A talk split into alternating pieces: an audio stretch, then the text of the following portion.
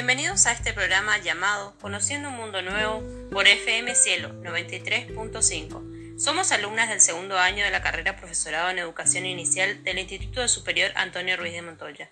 Yo soy Schmidt Patricia. Muy buenos días. Hoy vamos a hablar acerca de la planificación y los contenidos en el jardín maternal. Soy Damus Dayana.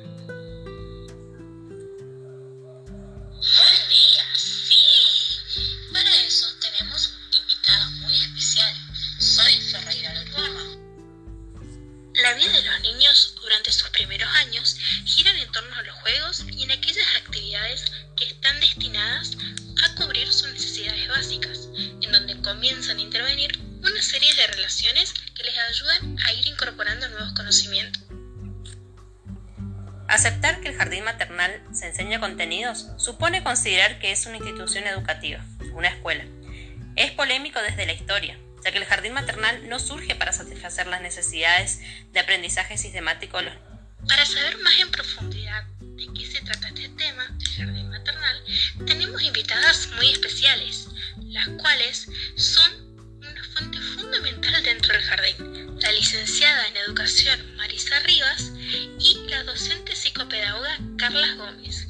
Bienvenidas. Muchas gracias por la invitación. Soy la licenciada Marisa y en primer lugar, bueno, hay que aceptar que el jardín maternal es una institución educativa empezando por ahí. Todos lo seguimos llamando guardería. Aún hoy en día no ha costado mucho llamarla como se debe al jardín maternal. ¿Y cómo es el momento de la entrada y la salida de los niños? Sí es algo muy común la sociedad el nombre guardería. Todo cambio lleva su tiempo. Las entradas y salidas son situaciones cuyo contenido se enfoca en el aprendizaje de las habilidades y actitudes relativas a la capacidad de relación social. Es el encuentro entre dos mundos, la familia y la escuela. Separarse no es fácil. Algunas entradas y salidas se viven con tensiones, la cual requiere un periodo de adaptación para los padres, alumnos y docentes. La finalidad educativa es lograr superar esa separación. Verse de alguien que se quiere es difícil, pero aún más cuando no se cuenta con recursos cognitivos que permitan comprender cuánto tiempo va a durar la separación. Es positivo que los padres no tengan prisa por dejar a, a sus niños solos en la sala. Una ayuda clara entre los padres ayuda a una mejor adaptación del niño a los cambios que van surgiendo. Por lo tanto, la escuela debe facilitar la separación de los padres e hijos, compartiendo con ellos las primeras planificaciones de los momentos en que acompañan a los mismos. Acá aparece la disponibilidad corporal de la docente, que significa es importante para los familiares y los confianza que ambos necesitan y hablar de la disponibilidad corporal, es decir, con cuerpo que acuna a otro, que abraza, que expresa afecto, pone límites y brinda seguridad, es el que permite la calidez del afecto y de las...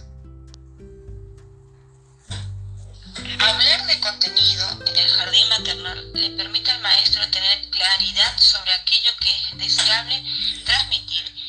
orienta su quehacer central como mediador cultural a cargo de la educación de niños pequeños. Adquisiciones motrices y habilidades motoras.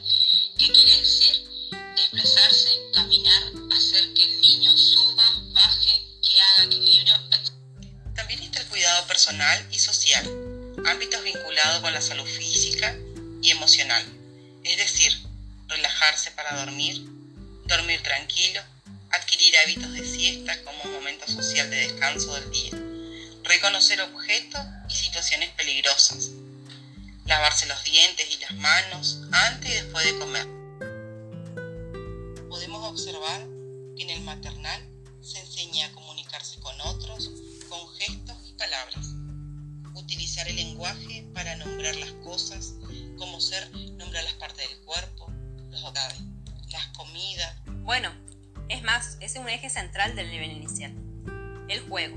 El juego es central como forma de comunicación tanto entre el niño con el adulto y con sus pares. Es una manera de reconocer al mundo y apropiarse de él. El juego se enseña y se aprende, por lo tanto se rige como un contenido. El último contenido es el conocimiento del entorno físico,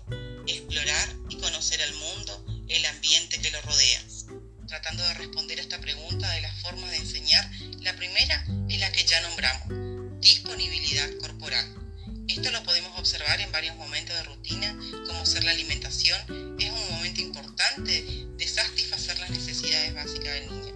Alimentar a un bebé pequeño conlleva que la docente cree ese vínculo necesario. La muestra de afecto, acunarlo, acompañarlo con la mirada, ayuda a la docente a crear ese vínculo. Cuando dejan de ser bebés, el acto de alimentarse continúa siendo un momento en el que los niños se sienten física y psíquicamente para bien o mal. En las relaciones entre mayores y pequeños, la higiene y la alimentación son casi los únicos y mejores momentos que el adulto puede establecer una relación con el bebé.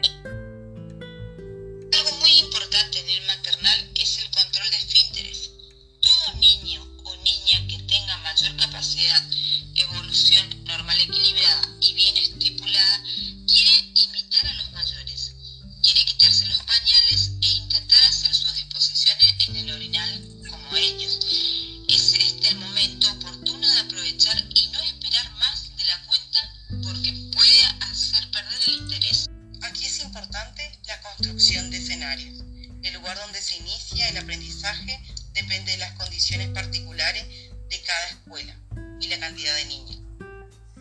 Bueno, hasta acá llegamos con este programa.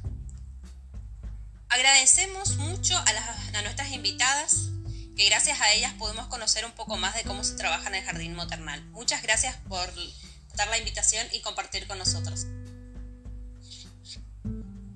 Y bueno,